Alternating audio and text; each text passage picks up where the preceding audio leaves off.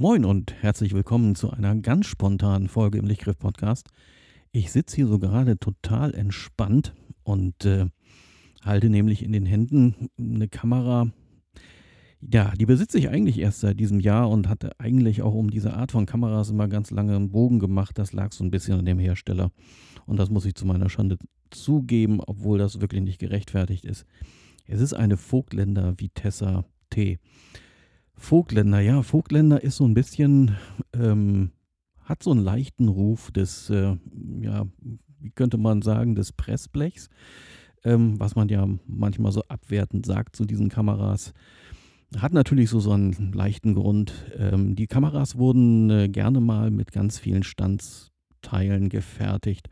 Das ist jetzt aus Sicht der Fertigung eigentlich gar nichts Schlimmes. Ähm, natürlich kann ich jedes Teil einzeln sägen, feilen, bohren biegen, ähm, um es herzustellen. Das ist natürlich aufwendig. Und ähm, Vogtländer hat halt schon immer zugesehen, dass die Kameras auch irgendwie bezahlbar bleiben. Und äh, ja, deren Stil war es halt eben so ein bisschen, ähm, ja, so ein bisschen mehr Standsteile zu verwenden, als das vielleicht andere gemacht hätten. Und diese Standsteile sieht man dann eben auch an der Oberfläche und an der Kamera eben sichtbar selbst. Das ist auch bei der Vitesse T nicht anders. Wenn man die mal auf ihren Boden dreht und sich die Rückspulkurbel anguckt, die man so schön ausklappen kann, das ist ein ganz klassisches, typisches Vogtländer Standsteil. Ja, das ist okay gemacht, aber ähm, das sind so die Dinge, wo jetzt äh, man nicht sagen würde, das wirkt sonderlich hochwertig. Aber ähm, es äh, ändert ja nichts an der Funktionalität und ehrlich gesagt ist das auch äh, im Fall der Vitessa T ganz hübsch gemacht. Die Vitessa T selber, sie stammt ja auch aus dieser Ende 50er Jahre Zeit, ähm, ja, so ein bisschen quasi im Schatten der Leica M-Kamera, ähm, wo sie eigentlich gar nicht so unbedingt hingehört. Ähm, verglichen mit der M ist sie natürlich, ähm, ich würde jetzt nicht unbedingt sagen, dass sie nicht hochwertig ist. Das ist, äh, wäre völlig falsch. Ähm, sie war halt eben schon preisgünstiger. Ähm, das, was eine Vitessa T inklusive Objektiv und Bereitschaftstasche gekostet hat. Dafür bekam man leidlich so ungefähr ein Leica M-Body damals. Das heißt, da war noch kein Objektiv dabei. Ähm, hier bekam man dann quasi als Kitlinse dazu ein wunderschönes Vogtländer Color 2.850 mm. Ähm, die Vitessa T ist vielleicht erwähnenswert, ist eine Kamera, die ein Wechselobjektiv hat. Ähm, Jetzt ist sie zwar Zentralverschluss, das heißt, sie hat hinter dem Objektiv einen Zentralverschluss. Das bedingt natürlich, dass die Objektive relativ weit von der Filmebene wegwandern, weil man darf immer nicht vergessen, ähm, der Zentralverschluss hat ja dann doch einen etwas kleineren Durchmesser, als die Filmebene an Fläche hat. Und ähm, ja, da wird es natürlich so ein bisschen schwierig, äh, das im Strahlengang zu platzieren. Man muss also im Prinzip relativ dicht an äh, an den Brennpunkt quasi so drankommen und äh, dadurch wandert halt der Verschluss weiter von der Filmebene weg, damit auch das ganze Objektiv. Und damit wird es im Umkehrschluss ein bisschen schwierig, äh, wirklich lichtstarke Objektive hinzubekommen. Ist eben die Frage, ob man die auch äh, immer und unter allen Umständen äh, braucht. Wir denken mal so zurück an die 50er Jahre. Das war so eine Zeit in der Fotografie, da wollte man ja eigentlich gar nicht diese ähm, wahnsinnig unscharfen Hintergründe haben. Darunter litt ja quasi der Durchschnittsfotograf durch die Mittelformatfotografie eh schon so ein bisschen. Ähm, das ist immer toll, wenn man hohe Verschlusszeiten hat, aber ein empfindlicher Film äh, mit einer äh, ordentlich offenen Blende oder eben im Umkehrschluss, wenn ich weiß, ich muss die Blende halt sehr weit zumachen, damit äh, der Unschärfe-Effekt im Hintergrund so langsam verschwindet, ähm, dann bleiben halt nicht mehr viel Verschlusszeiten übrig. Und ähm, das war ja mit der Mittelformatfotografie oder Großformatfotografie schon wirklich schwierig.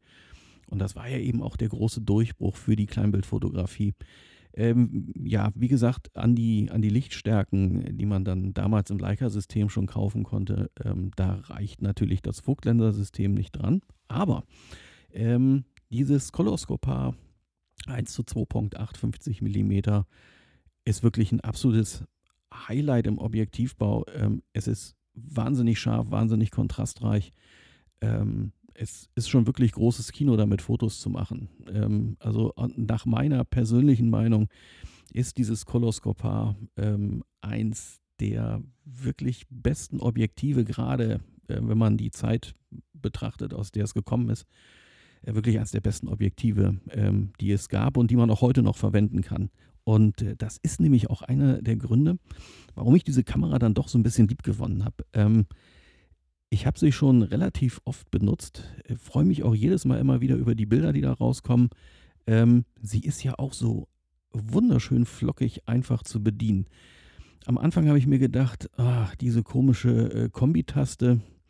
Ähm, wer sich jetzt fragt, was meint er mit Kombitaste? Ähm, die Vogtländer Vitessa T zeigt sich, zeichnet sich ja dadurch aus, dass sie äh, nicht äh, so einen Schnellstand-Schalthebel äh, hat, ähm, womit ich die Kamera aufziehe, also den Verschluss aufziehe und den Film transportiere, äh, sondern an der Oberseite befindet sich äh, ein merkwürdiges Konstrukt, man nennt das Kombitaste, man drückt da einmal drauf, dann fährt die so nach oben aus, ist dann so ein paar Zentimeter, guckt die dann über die Kamera drüber und dann drückt man sie runter und ähm, in dem in dieser Kombitaste selber ist so ein Schneckengang drin, der sorgt dann dafür, dass der Film transportiert wird und der Verschluss gespannt ist.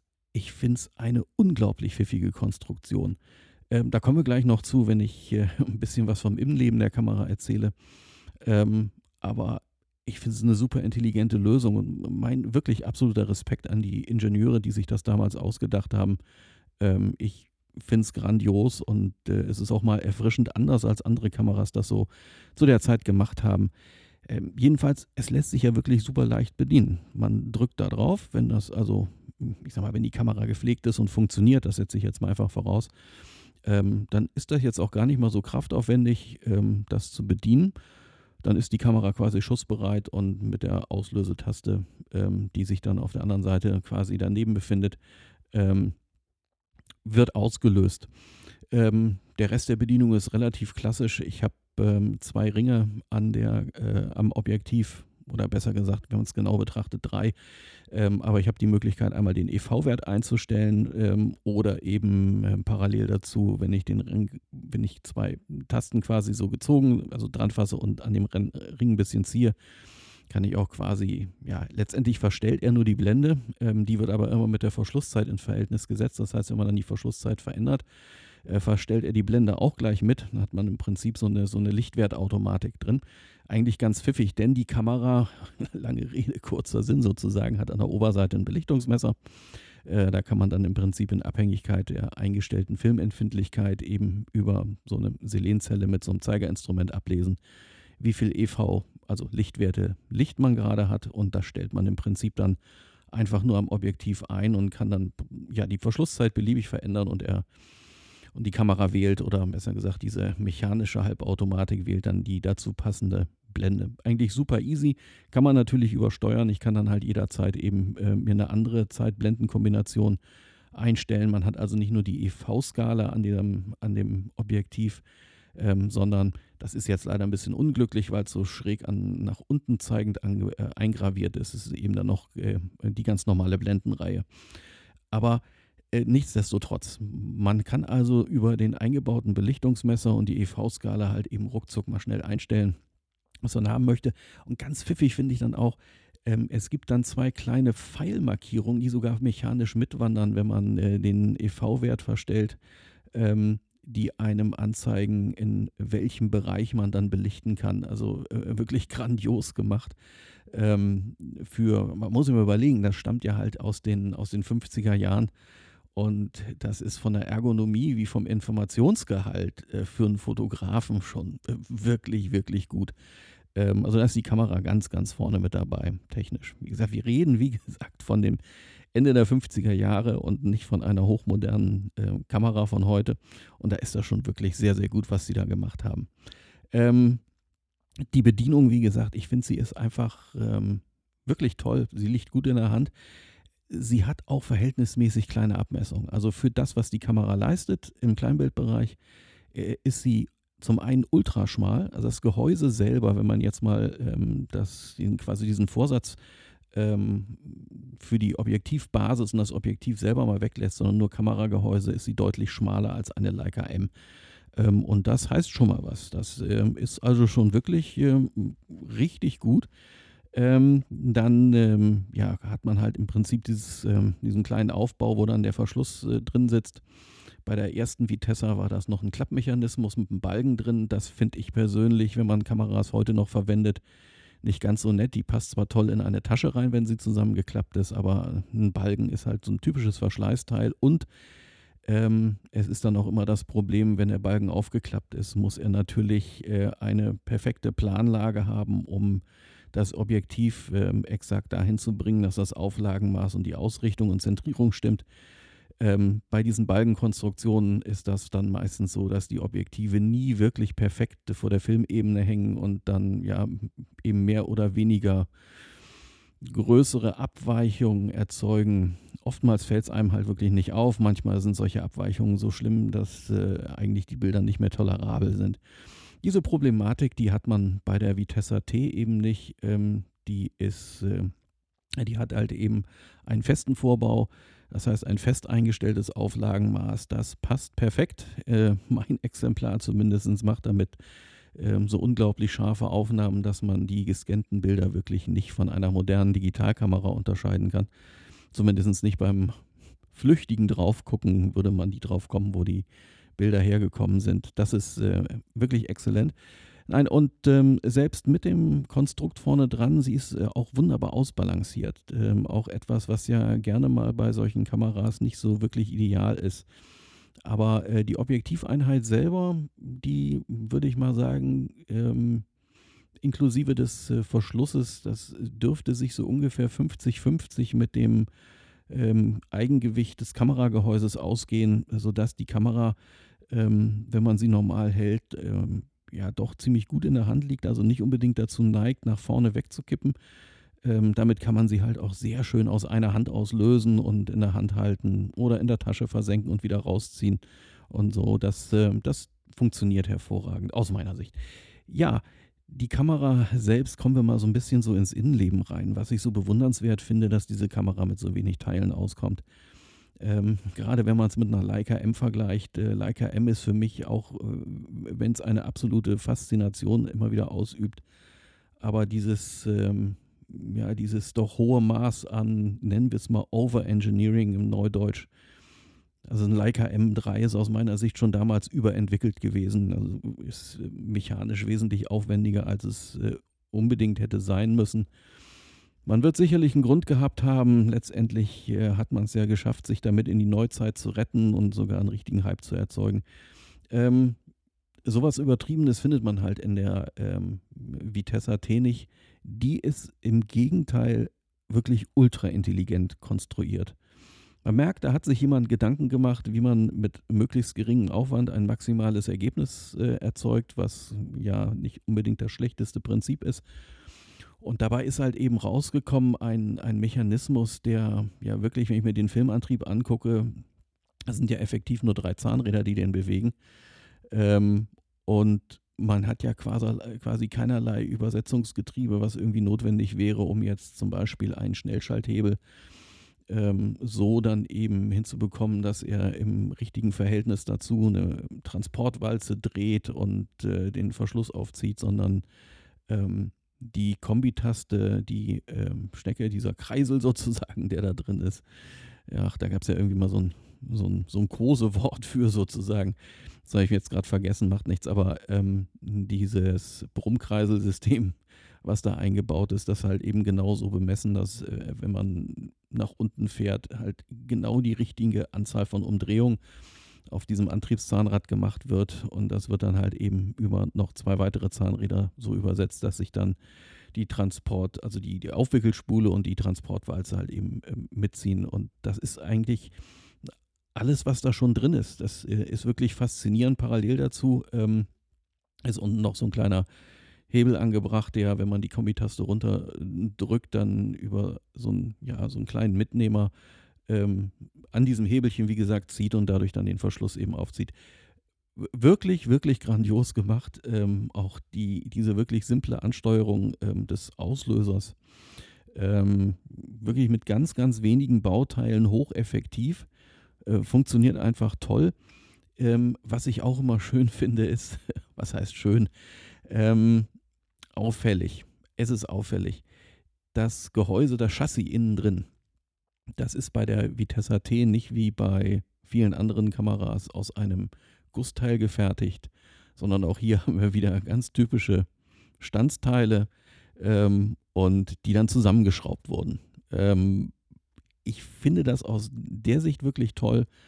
Und man kann die Kamera wundervoll zerlegen und warten. Finde ich wirklich grandios gemacht. Ähm, es macht einen Höllenspaß, die Kamera in seine Einzelteile zu zerlegen, weil das dauert nicht sonderlich lange. Dann hat man die quasi einmal komplett zerlegt, kann die Teile alle schön reinigen und wieder zusammensetzen. Das, das, das Schöne bei so einer Wartung ist, ähm, dieser ganze Antrieb mit der Kombitaste, die funktionieren ja oftmals nicht, wenn man sich heutzutage so eine Kamera zulegt, weil da einfach ähm, ja, äh, altes Fett drin verharzt ist, ähm, Schmutz, der dann da ähm, ja, sich mal eingearbeitet hat im Laufe der Zeit.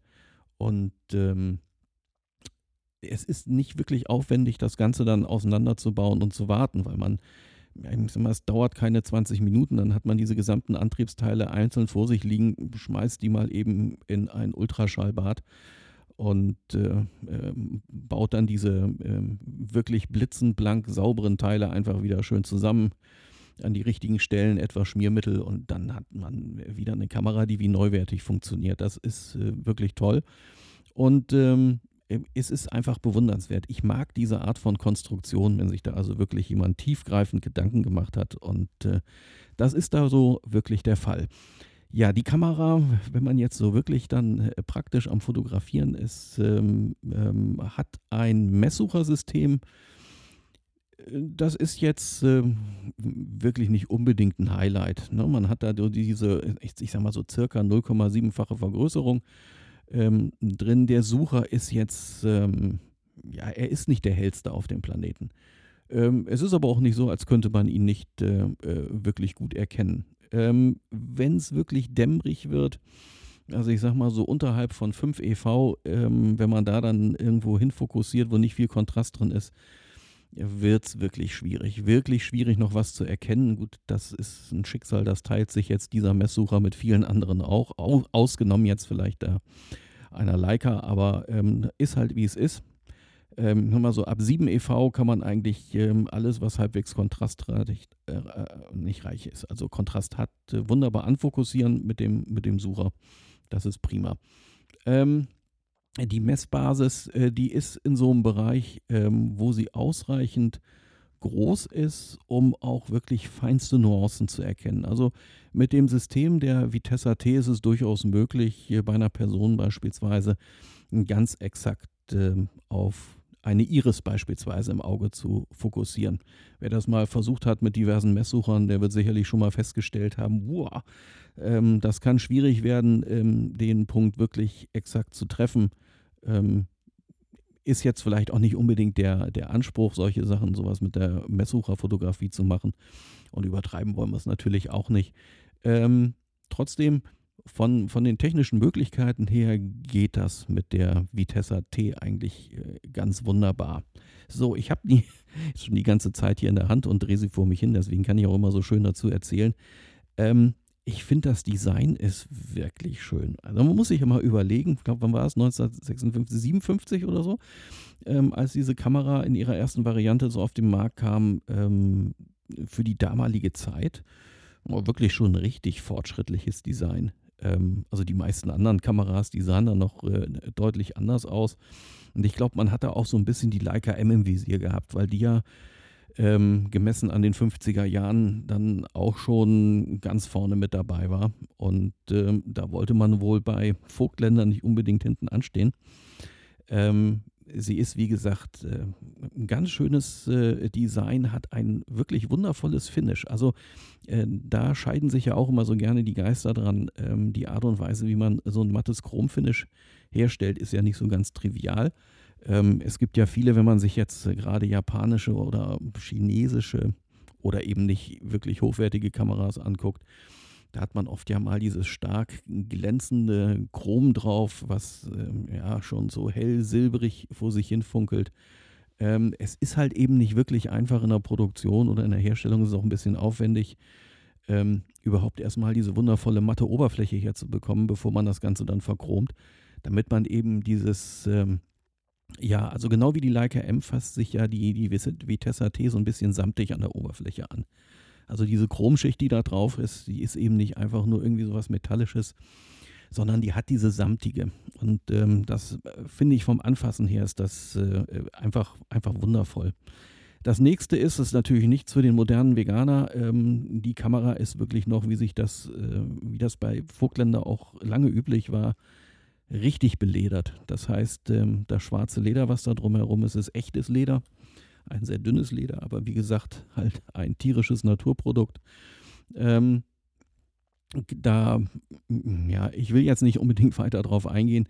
Ich finde es natürlich ähm, durchaus intelligent, wenn man äh, Kunststoffe für sowas verwendet, anstatt jetzt tatsächlich tierisches Leder zu verwenden. Ich glaube, in den 50er Jahren hat man sich über sowas relativ wenig Gedanken gemacht. Ähm, Belederung, echte Belederung haben ja so ihr Für und Wider. Ähm, ja, das Anfassgefühl ist schon schön, das äh, kann man nicht leugnen. Ähm, es ist aber auch nicht unbedingt immer wirklich dauerhaltbar. Auch bei den Vogtländern kann man es dann halt eben schön sehen, wenn sie oft benutzt wurden, dann greift sich dieses Leder ab, dann kommt dieses, äh, ja, das, die, die braune Natur, die dann sozusagen darunter ist, zum Vorschein. Das sieht dann abgegriffen aus.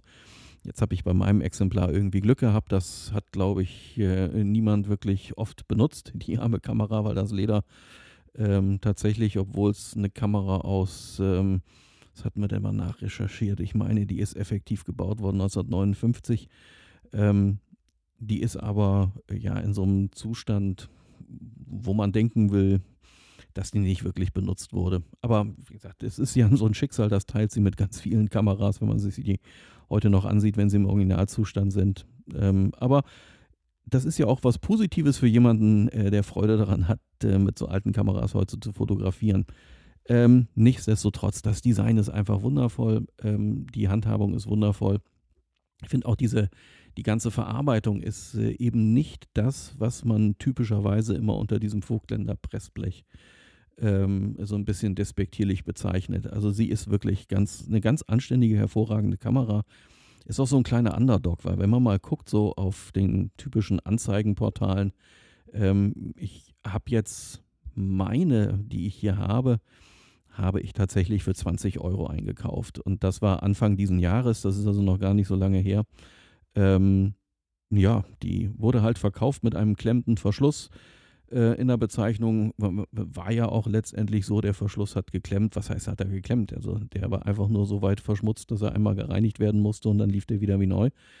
Ähm, das war also jetzt wirklich äh, keine große Sache, ähm, aber ähm, also es ist auch etwas, bei der Kamera muss man dazu sagen, das kann auch jeder zu Hause machen. Also äh, da mal mit ein paar Tropfen Isopropanol an die ähm, Verschlussblätter äh, des Zentralverschlusses und äh, mal laufen lassen und abtupfen, trockenblasen. Ähm, und zack, funktioniert das Ganze in der Regel wieder. Ähm, zur Not muss man es halt mal äh, dann auseinanderbauen. Das geht bei der Vitessa T halt eben sehr schön, weil man ähm, diese, diesen ganzen Träger, auf dem der ähm, Verschluss montiert ist, äh, den kann man von der Rückseite im Filmfach mit vier Schrauben lösen. Das geht sehr, sehr simpel. Dann kann man den einfach nach vorne rausziehen. Also unglaublich pfiffig in Baugruppen konstruiert die Kamera und ähm, dann äh, hat man im Prinzip vollen Zugang zu dem Verschluss. Brauchst du auch keine Angst haben, dass man irgendwas kaputt macht. Man kann da auch zur Not einfach mal ein bisschen ähm, ähm, äh, Wundbenzin, ähm, so ein spezielles Benzin, das bekommt man in einer Apotheke. Das hat einen sehr niedrigen Siedepunkt, aber halt eine sehr schöne reinigende Wirkung und löst halt eben Fette sehr schön auf. Und ähm, dann, ja, schwuppdiwupp funktioniert die Kamera wieder so, wie sie vorher funktionierend hatte oder auch funktionieren sollte. Ja, ähm, die Kamera macht äh, in dem Sinne auch Spaß, dass sie einem ähm, quasi die Motive schon fast von alleine sucht. Ähm, man hat so ein sehr plastisches Gefühl, wenn man durch den Sucher guckt. Jetzt weiß ich auch wieder, ich wollte auch ursprünglich eigentlich auf diesen Sucher nochmal eingehen. Ähm, die beiden Strahlengänge, glaube ich, sind nicht irgendwie ganz optimal ähm, vergrößernd auf den gleichen Punkt. Daher kommt wahrscheinlich auch dieser ganz leichte 3D-Effekt. Das ist meistens nicht, dass man das irgendwie absichtlich konstruiert hätte, sondern äh, oftmals ist das gerade bei günstigeren Kameras so, dass ähm, die Optik, die jetzt im, im, im, in dem System vom Schwenkspiegel zu dem äh, ersten Teilspiegel geht, eben nicht so perfekt äh, einjustiert oder konstruiert ist, dass sie jetzt ideal zu dem Hauptstrahlengang durch den Sucher passt und dann hat man oftmals mal diesen so einen leichten 3D-Effekt, wenn man durchguckt, was einfach nur daran liegt, dass die Bilder so minimal unterschiedlich groß sind in der Überlagerung. Aber das macht sie halt eben auch. Ich finde das, äh, ich finde das sehr angenehm, ist, ist irgendwie schön. Ähm, sie, der Sucher lässt sich auch faszinierend gut ähm, einjustieren. Ähm, wer das mal zu Hause machen will, das ist ruckzuck erledigt. Man kann bei der Vitessa T einfach den Blitzschuh rausschrauben. Dann ähm, löst sich so, ein, so eine Einlage, die unter den Blitzschuh geklemmt ist und dann zu, dem, ähm, zu der Kombitaste rübergeht. Das kann man dann zur Seite schwenken. Man findet dann ähm, dahinter ja, ein großes Loch und ähm, wenn man guckt, an einer Seite sieht man so ein großes Zahnrad. Und äh, wenn man jetzt mit dem Schraubenzieher in die Zähne von diesem Zahnrad greift, dann kann man damit den Messsucher justieren. Ähm, geht kinderleicht. Ähm, das haben die sich wirklich toll ausgedacht. Ähm, also da kann man auch zu Hause sich dann einfach mal hinstellen und äh, ne, Richtung unendlich fokussieren, Objektiv auf unendlich und dann den Messsucher so einstellen, dass man das Motiv, was man da in, äh, in unendlich sieht, dass das dann perfekt ausgerichtete Messsucher zu sehen ist und dann funktioniert das wieder schön. Also jetzt als Quick and Dirty Lösung sozusagen. Ja, die Vogtländer Vitessa T, wie gesagt, ähm, hervorragendes Stück Kamera. Äh, auf meiner Webseite gibt es noch so ein paar weitere technische Informationen dazu. Man hat dann noch so einen kleinen Blitzschuhanschluss dazu. Ein Bildzellwerk ist natürlich auch dabei. Was ich auch ganz pfiffig finde, ist, dass sie so einen kleinen Hebelchen unten hat als Aussteller, den man so aufklappen kann, damit man die Kamera flach auf den Tisch stellen kann, ohne dass sie die Neigung hat, auf das Objektiv zu kippen, was ja sonst äh, bei solchen Kameras immer recht gut ausgeprägt ist, vor allen Dingen, wenn man auch mal den Selbstauslöser verwenden will. Ja, ähm, das soll es schon gewesen sein. Also das ist definitiv eine der Kameras, wo ich sagen würde, wenn ihr eine erwischt, nehmt sie. Hemmungslos, ähm, alleine des Objektives wegen, also das Koloskopar 1 zu 2.8, 50 mm, äh, ganz großes Kino, kann man hervorragende äh, Bilder mitmachen. Ähm, ist auch ein guter Punkt, um vielleicht ins Gespräch zu kommen, wenn man damit äh, Streetfotografie macht, äh, erntet man schon erstaunte Blicke. Ähm, eine wirklich wundervolle Frage, die mir mit der Kamera dann mal gestellt wurde, als ich damit draußen unterwegs war, war die Frage, ob die auch äh, Farbbilder machen kann. Äh, ich fand die Frage wirklich ganz charmant. Ihr wisst es ja, natürlich kann man mit dieser Kamera Farbbilder machen, wie mit jeder anderen Kamera auch. Es ist ja nur eine Frage, welchen Film man einlegt. Aber das war der Einstieg in ein äh, sehr nettes Gespräch sowas erlebt man dann halt eben mit genau sowas wie einer Vogtländer Vitesse T. Und in diesem Sinne wünsche ich euch jetzt noch eine gute Zeit, fotografiert analog und wir hören uns beim nächsten Mal.